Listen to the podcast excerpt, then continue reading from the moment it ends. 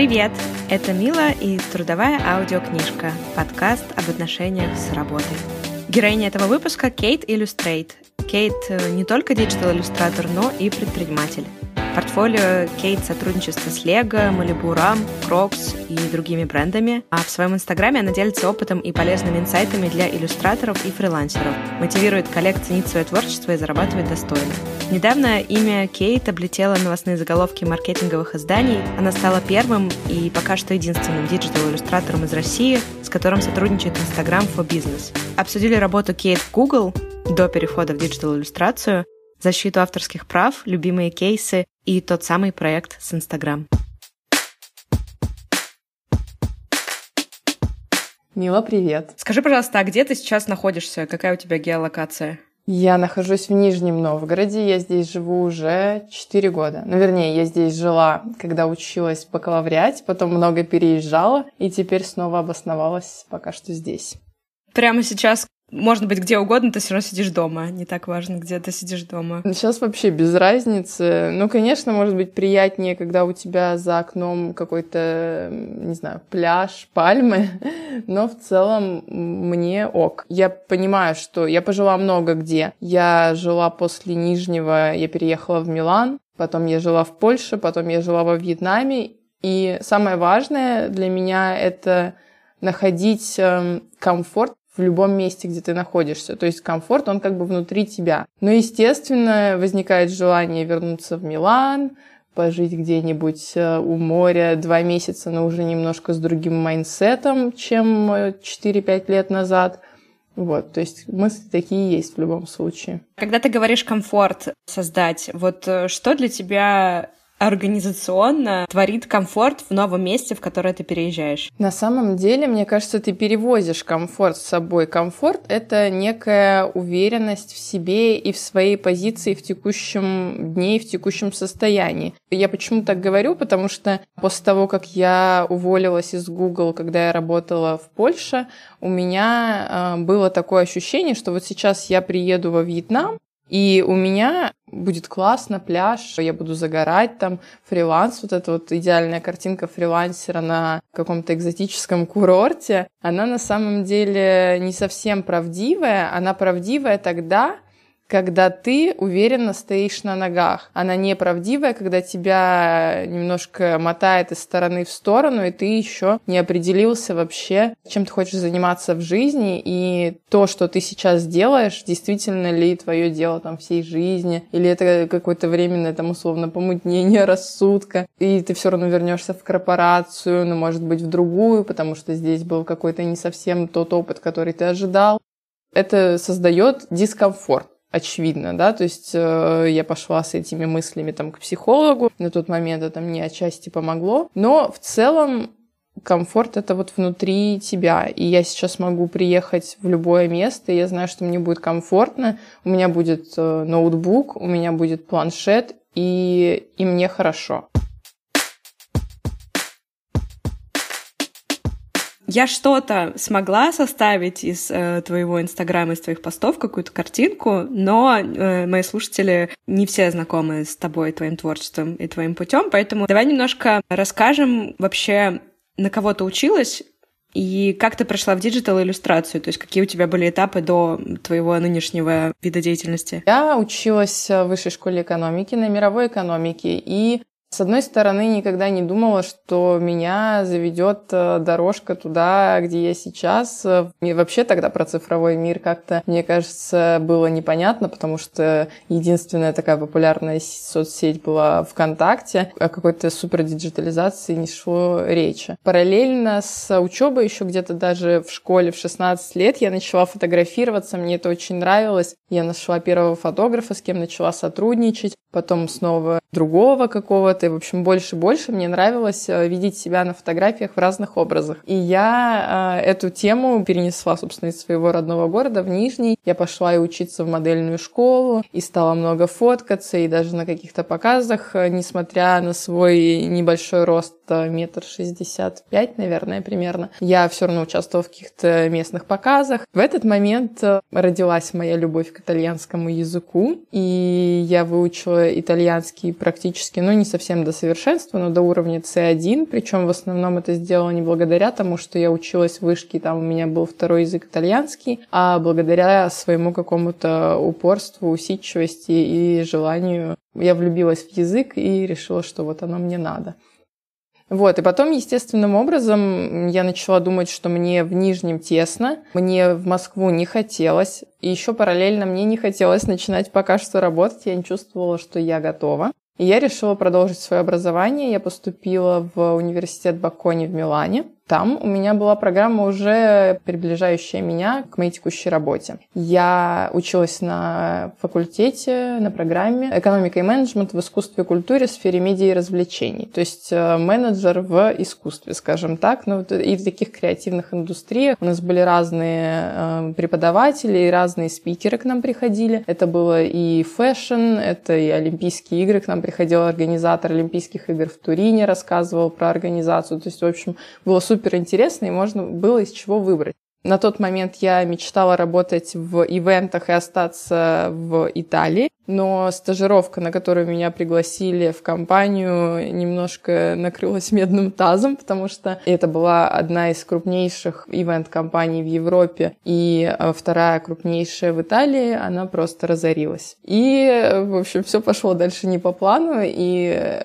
Наверное, хорошо, потому что иначе бы я сейчас работала, наверное, в ивентах и не занималась бы своим делом.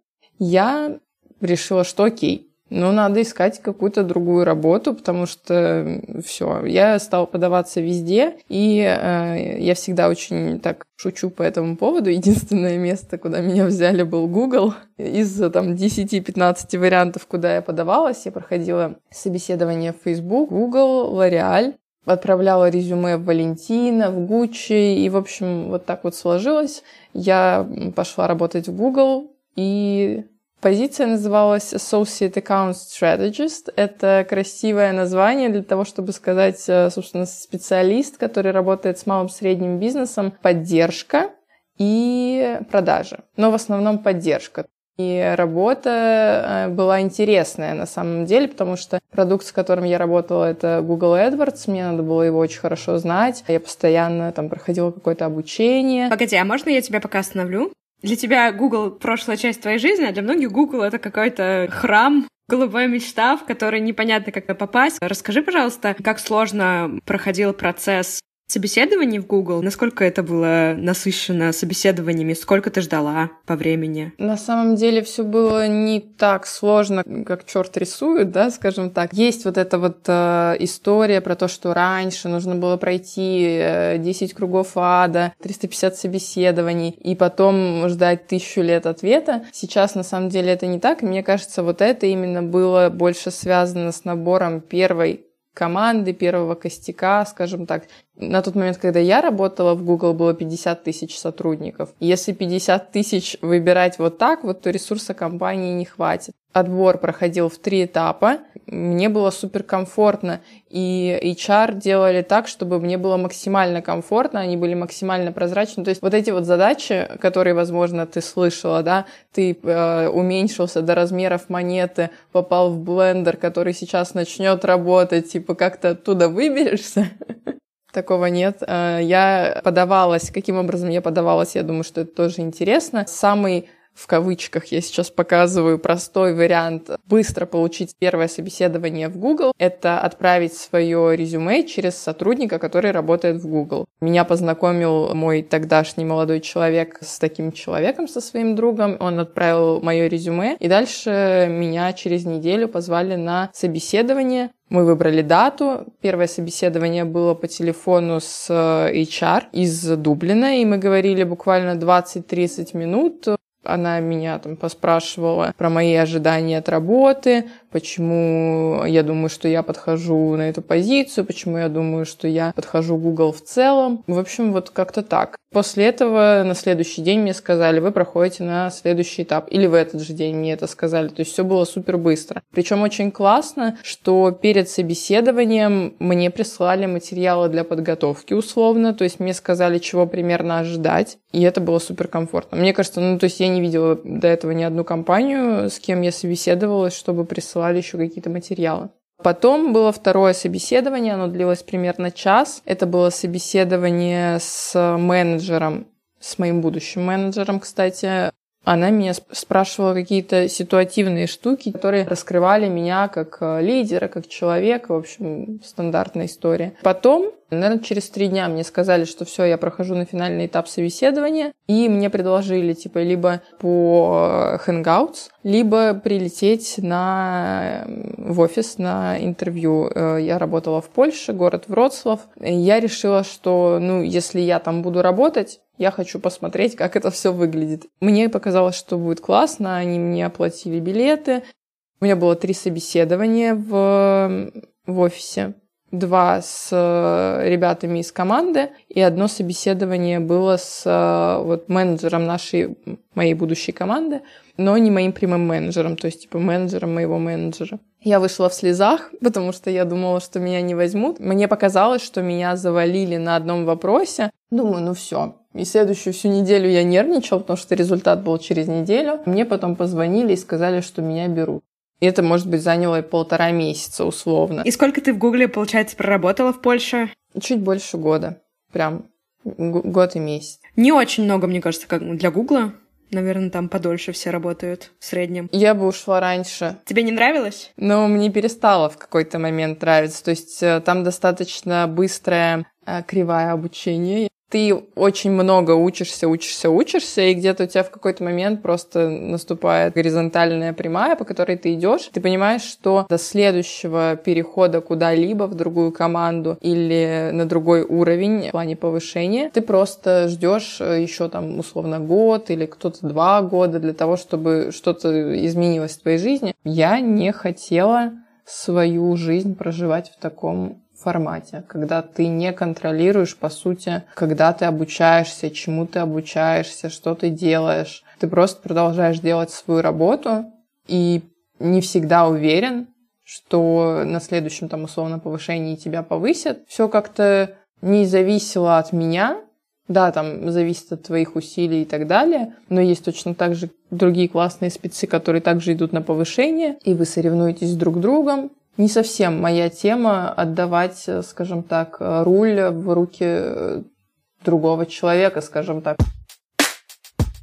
Опыт рисования у меня появился именно в Google. До этого я не рисовала. Когда это произошло? Произошло это в момент максимального кризиса, когда я поняла, что все слишком тяжело, слишком много работы, но нету какого-то вот просвета, зачем я это делаю, я не понимала. Мне захотелось вот Прям я помню это желание сделать что-то своими руками.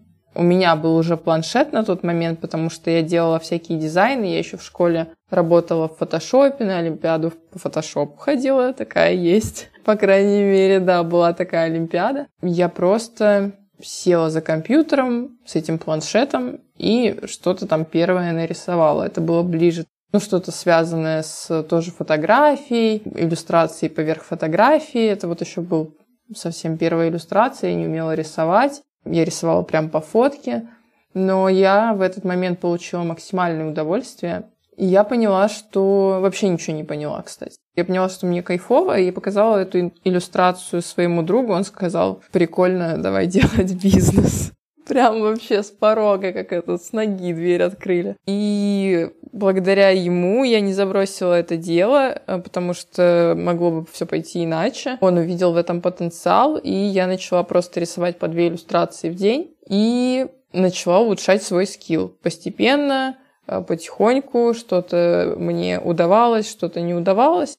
Вот так вот началась э, какая-то моя карьера иллюстратора. А что он имел в виду под «давай делать бизнес»? В чем было предложение? Как раз э, очень э, сильно развивались все блогеры, и он сказал «давай делать блог, и будешь делать иллюстрации». И мы вот решили совмещать фотографии меня и какие-то посты в блоге с иллюстрациями и рассказом про то, вот как я рисую, что вот я работаю в Google. Сейчас бы я делала все немножко по-другому, но тогда мы ничего вообще не понимали. Мне кажется, никто тогда особо не понимал, эм, что такое, кто такие блогеры и все такое. И мы на ощупь начали делать что-то. Появились, в принципе, первые деньги, первые заказы но это было в таком минимальном количестве. Но все равно это давало какую-то надежду на то, что в будущем все получится. У тебя сейчас в портфолио вообще очень много крупных брендов. Назови, пожалуйста, несколько. Ну, в принципе, из последних... А вот я держу Carmex у меня в руке. Carmex, Huawei, L'Oreal, Herbarian, Biolash, Lego, Crocs, Э, Microsoft, э, но они не клиенты мои как э, в плане иллюстрации, но я снималась в рекламном проекте у них. Малибу Рам, это Ром Малибу. В общем, их много, все так вот не наперечисляешь. Наверное, более 50 где-то. С кем-то я работаю прямо на постоянной основе, то есть делаю несколько проектов в год. С кем-то на, там, скажем, единичной основе, не знаю, как правильно сказать. А скажи, с какими компаниями ты точно не будешь сотрудничать? Кто не проходит у тебя фильтр? Вообще, мне кажется, проще судить по проекту, чем по компании. То есть, например, если условно ко мне придут с каким-то запросом, проще сказать, да, что я, например, не буду рисовать в чужом стиле, не буду работать типа в сроки э, нам надо завтра. От таких предложений в основном отказываюсь. Дело даже не в компаниях, иногда приходит на почту предложение «Здравствуйте, нам нужны иллюстрации, сколько будет стоить?» Ну, на такие письма, если честно, просто не отвечаешь, потому что не хочешь тратить свое время, потому что уже по первому письму, в принципе, все понятно, что дальше коммуникация будет происходить не в том ключе, в котором ты привык и ожидаешь. Но в основном, и мне кажется, я в этом плане... Есть такая фраза в английском «I'm lucky», ну, типа, я счастливица, что мне в основном приходят релевантные предложения на почту, и это прям супер классно. Недавно ты появилась, ворвалась в медиаполе, особенно часто тебя услышали те, кто как-то связан с маркетингом, к тебе обратился сам он, великий Инстаграм. Расскажи, пожалуйста, вообще историю, в чем именно заключалось сотрудничество и каково вообще это, когда тебе приходит письмо от Инстаграм? Наверное, начну с каково это, потому что это супер забавная история, на мой взгляд. Я в Москве, у меня съемка с э, Моспродюсером, мы снимаем про работу брендов с художниками. Я такая в мыле, у меня какие-то встречи, и мне параллельно моя ассистент пишет в таком, знаешь, очень casual стиле, и как будто бы это фигня какая-то. На почте предложение от Инстаграм, тебе интересно? Ну, примерно так. Я из-за такого как бы вот фильтра, который она наложила на это предложение, я отвечаю, ну, типа, спроси, что там, как, чё, в чем предложение, и решим. И то есть не было какого-то, какой-то трясучки от того, что мне написали Инстаграм, но потом так получилось, что вот условно там они написали 13 и 14 мы уже договорились на звонок. Я на звонке с двумя молодыми людьми, которые сотрудники Инстаграм в Лондоне. У них презентация, значит, они рассказывают про будущий проект, он называется Deconstructed, и показывают мне презентацию, и доходят до момента, что вот мы выбрали трех людей со всего мира, чтобы они приняли участие в этом проекте. И, типа там две фотки других людей, моя фотка, и я в этот момент сижу и такая, может моя улыбка быть еще шире, чем сейчас? Я, конечно же, сидела всю презентацию, просто не верила, что это происходит со мной, и это очень круто. Опережая, наверное, вопрос немножко, я не знаю, как точно на меня они вышли, как меня нашли. Я думаю, что поскольку изначально был запрос от э, внешней пресс-службы Facebook в России, я думаю, что это просто мое присутствие в инфополе, не только в самом Инстаграме, но и за его пределами в плане СМИ. И, конечно, это супер классно. Это была как бы инициатива и проект Instagram for Business, то есть Instagram для бизнеса. Целью этого проекта было вдохновить эм, компании, малый и средний бизнес, агентства и в целом компании на работу с креаторами, чтобы они делали креативный контент, который по статистике получает больше engagement и больше отклика в Инстаграме. И, собственно, deconstruct это означает как бы разобранный на части, да, Смысл был в том, чтобы я показала один из своих проектов. В данном случае выбор пал на мой проект для глобальной диджитал-компании бренда Malibu, рома Malibu. И я показала с момента брифа, с момента скетчей и дальше там иллюстрации, анимации, фотографии, как это все вместе соединяется, как создается контент для бренда. И просто это было для того, чтобы другие компании и бренды посмотрели и вдохновились примером и тоже делали классные проекты именно в рамках Инстаграма как площадки. А что тебе дало это сотрудничество? Ну, собственно, как ты сказала, э, больше узнаваемости в маркетинг-пространстве, в котором, в частности, сидят и находятся в этом инфополе маркетинг-менеджеры, бренд-менеджеры, пиар-менеджеры брендов. Это дало мне больше предложений от брендов. Я думаю, что благодаря этому в том числе ко мне пришли мои последние проекты. Это Lego, Crocs. В целом просто больше узнаваемость, больший вес, такой знак качества. И себе очень приятно. Меня выбрал Инстаграм.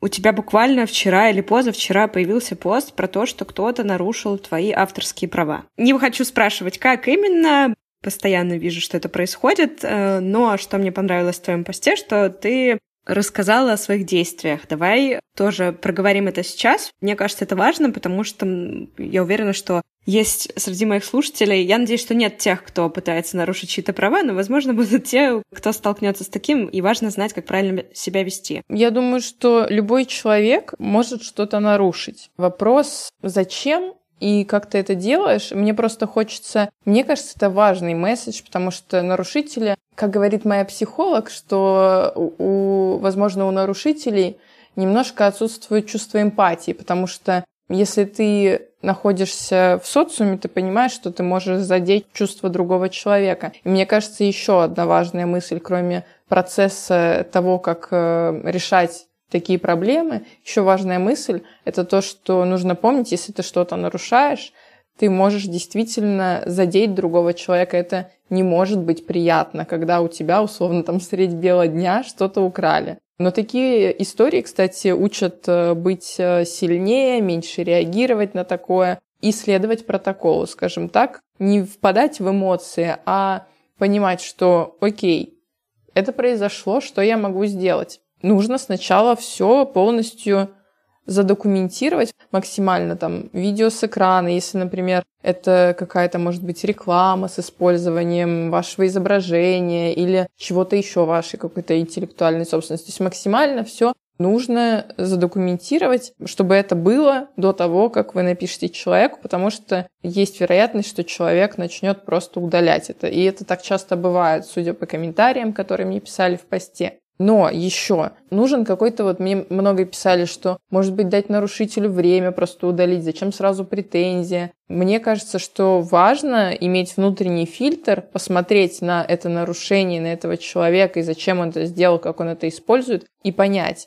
это вообще умышленное, это случайно, это действительно можно как-то пообщаться с человеком в конструктивном ключе, чтобы он так больше не делал. Но я считаю, что еще если мы все время будем всем давать 24 э, часа на удаление, то не будет культуры, не будет такого, знаешь, страха, что тебе за это может что-то прилететь. И мой месседж был именно в том, что когда ты что-то хочешь нарушить, подумай о последствиях, потому что претензию тоже был, на самом деле, я когда посмотрела на претензию, там все как бы по факту, юридически, но я представила, если бы мне пришел такой документ, это было бы крайне неприятно. Я бы не хотела получать такой документ. Возвращаясь к вопросу, после того, как э, я там сделала всяческие скрины, видео с экрана, видео не только с экрана на телефоне, но видео э, еще просто типа телефона, в общем, короче, максимум. Качали все, в общем, все файлы. Я, мой ассистент, в общем, и подписчица моя. И я обратилась к юристу, то есть э, у меня был такой silent тритмент, скажем так. Я молчала, я нигде это ничего не афишировала. Я попросила подписчицу, которая увидела нарушение, тоже максимально успокоиться и никому не писать воры и так далее. И я попросила юриста составить претензию. Мы составили претензию, вместе решили, какие требования будут. В требованиях обычно указывается там в течение как раз э, где-то суток или там двух суток, трех суток, в зависимости от ситуации, все удалить, никогда больше не использовать и выплатить э, компенсацию. Можно было еще попросить, там, не знаю, какое-то извинение, но это, в общем-то, мне особо не надо было. И после претензии обычно другая сторона берет какую-то паузу, рассматривает претензию в течение пяти рабочих дней, и к нам другая сторона вышла с документом, который называется «Соглашение о досудебном урегулировании спора». Мы его согласовали, там были правки с нашей стороны, и дальше просто мы подписали, и я получила выплату компенсации ущерба деловой репутации. Так это, собственно, я обозначила, потому что именно так я считала, что данное нарушение могло повлечь риск деловой репутации. И все. И, собственно, эта тема закрылась. Э, ну, как бы она закрылась, но мы пристально следим за нарушителем, скажем так. Ни одну картинку в интернете нельзя просто так использовать, если только она не перешла в общественное достояние, и если только она не распространяется по специальной лицензии Creative Commons. И такая пометка должна быть где-то там под изображением. В остальных случаях э, ты не можешь использовать без разрешения автора, если только ты не, там, не купил на стоках, условно, еще вот вариант.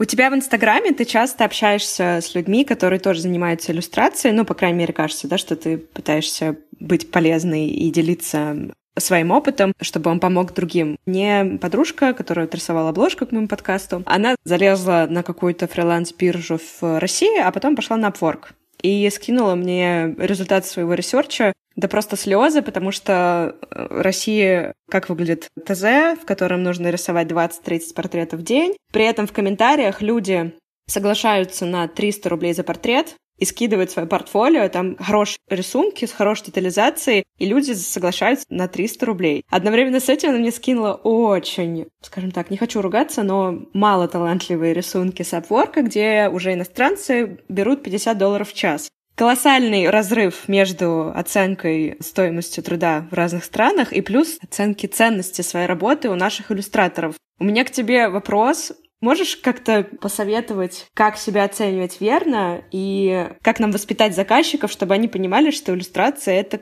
огромный труд? Вопрос философский отчасти.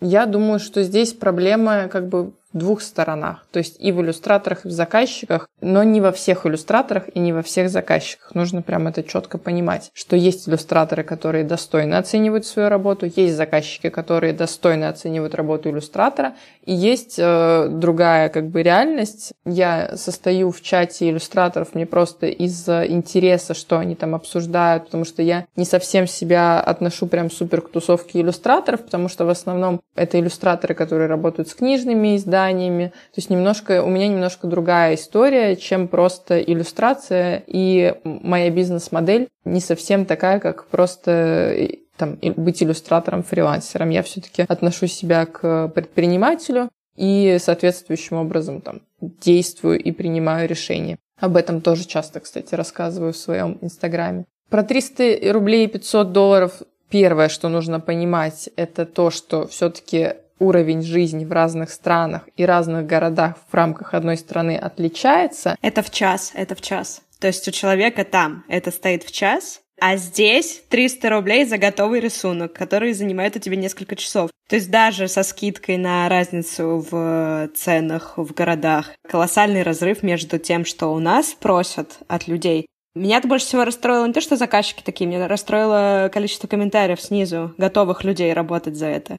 Тебе удалось попасть в ту реальность, где твою работу высоко ценят. Следовательно, наверное, вопрос такой, чего делать, чтобы попасть в правильную реальность? Ценить свою работу в первую очередь. Это как, э, типа, меня никто не любит, но я себя не люблю и жду, чтобы меня полюбили. Если ты себя тоже не оцениваешь адекватно, просто в один момент топнуть ногой и сказать, я больше за 300 рублей рисовать не буду. Потом я больше за тысячу рисовать не буду. Это же средства, на которые ты живешь. Правда, иллюстрация — это большой труд, который физически отражается на здоровье. Потому что если ты сидишь, рисуешь 30 портретов в день, склонившись над планшетом, у тебя неизбежно возникают проблемы с шеей и спиной. И потом ты идешь на массаж, который стоит тысячу рублей в час. Но иллюстрацию ты рисуешь за 300 рублей просто, не в час, и рисуешь ее 4 часа, например. Ну, как бы, надо просто в какой-то момент подумать, чтобы я мог сделать по-другому, чтобы получить другой результат. Делая те же действия, не получишь другого результата.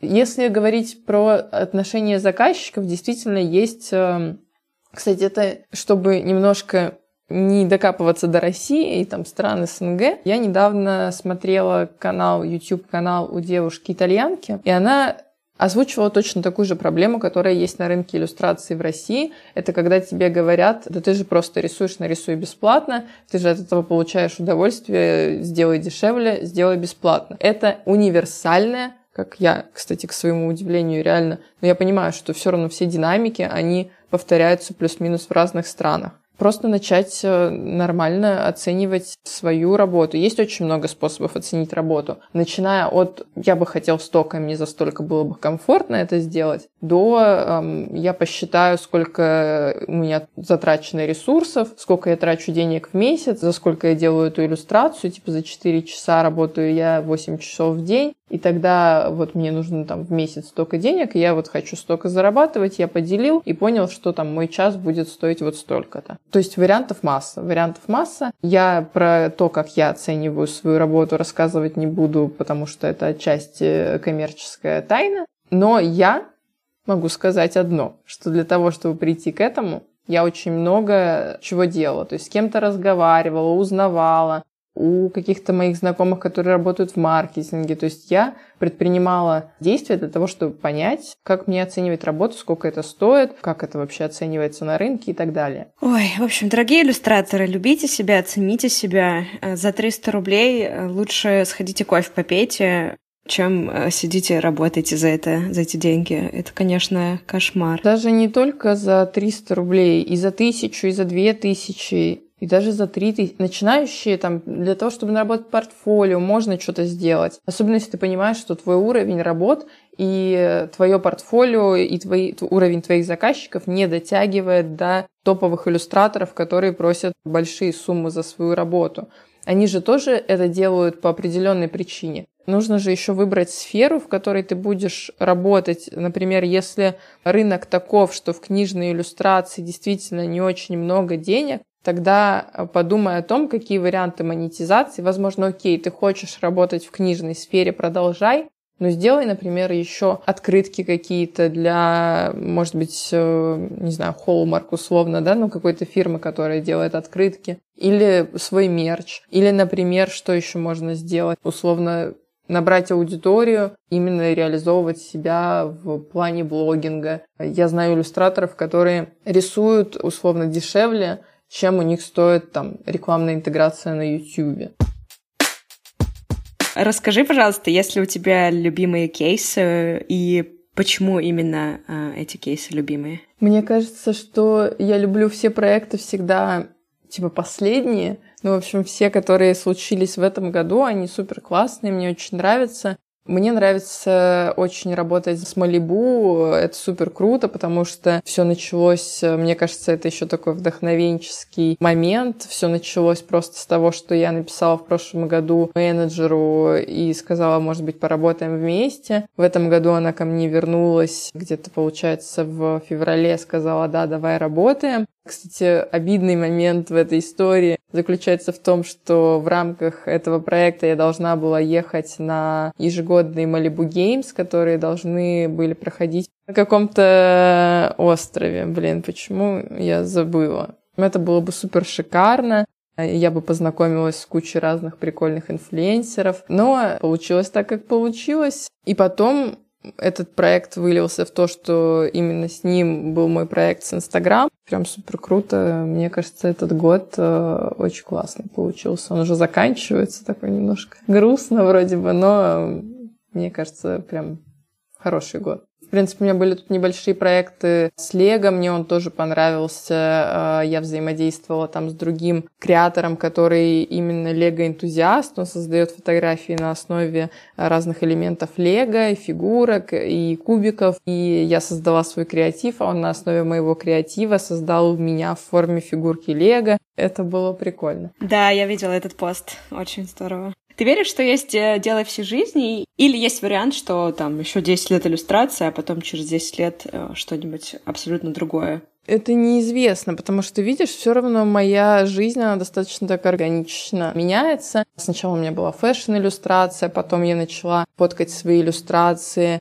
на фоне других предметов, потом я стала совмещать фотографию иллюстрацию, потом мне кто-то сказал, что, блин, почему ты не делаешь анимации, и я такая, блин, почему я не делаю анимации, стала делать анимации, сделала анимационный ролик, и мне нравится вот то, что я могу пробовать разные проекты. Я сейчас занимаюсь вокалом и музыкой. Возможно, это тоже когда-то совместится. И я буду делать, э, писать музыку на свои же ролики. То есть, ну вот вообще не знаешь, что произойдет. Поэтому это супер интересно, и я загадывать не хочу. Жизнь э, тем интересно, что ты никогда не знаешь, условно, как конфетку разворачиваешь, типа, а что внутри. Спасибо тебе большое. Добавлю все ссылки на проекты Кейт на Инстаграм Кейт, чтобы вы вдохновлялись. Удачи тебе с твоими новыми проектами. Надеюсь, 2021 год будет ничуть не менее интересным, чем этот. Спасибо за приятную беседу. Пока. Спасибо, что дослушали до конца. Важная новость. Подкаст уходит в отпуск. Услышимся уже в следующем году. Вернусь с новыми силами, героями и темами.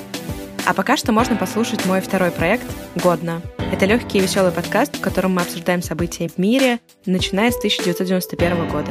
Один выпуск, один год. Присоединяйтесь к нашей ностальгии, ссылочку оставлю в описании. Будем на связи. Пока!